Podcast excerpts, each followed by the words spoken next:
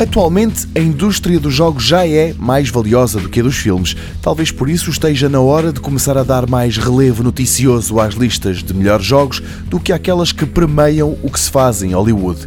É com esse espírito que no mundo digital se espreita o que o site Polygon escreve.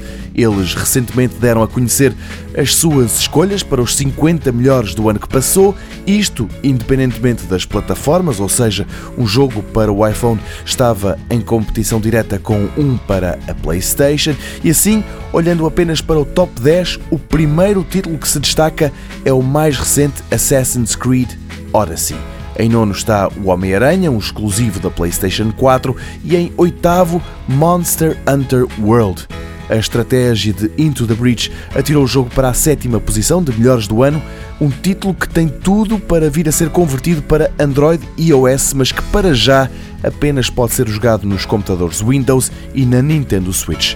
À porta do top 5 ficou Red Dead Redemption 2 e à frente dele ficaram logo quatro dos jogos mais intrigantes do último ano.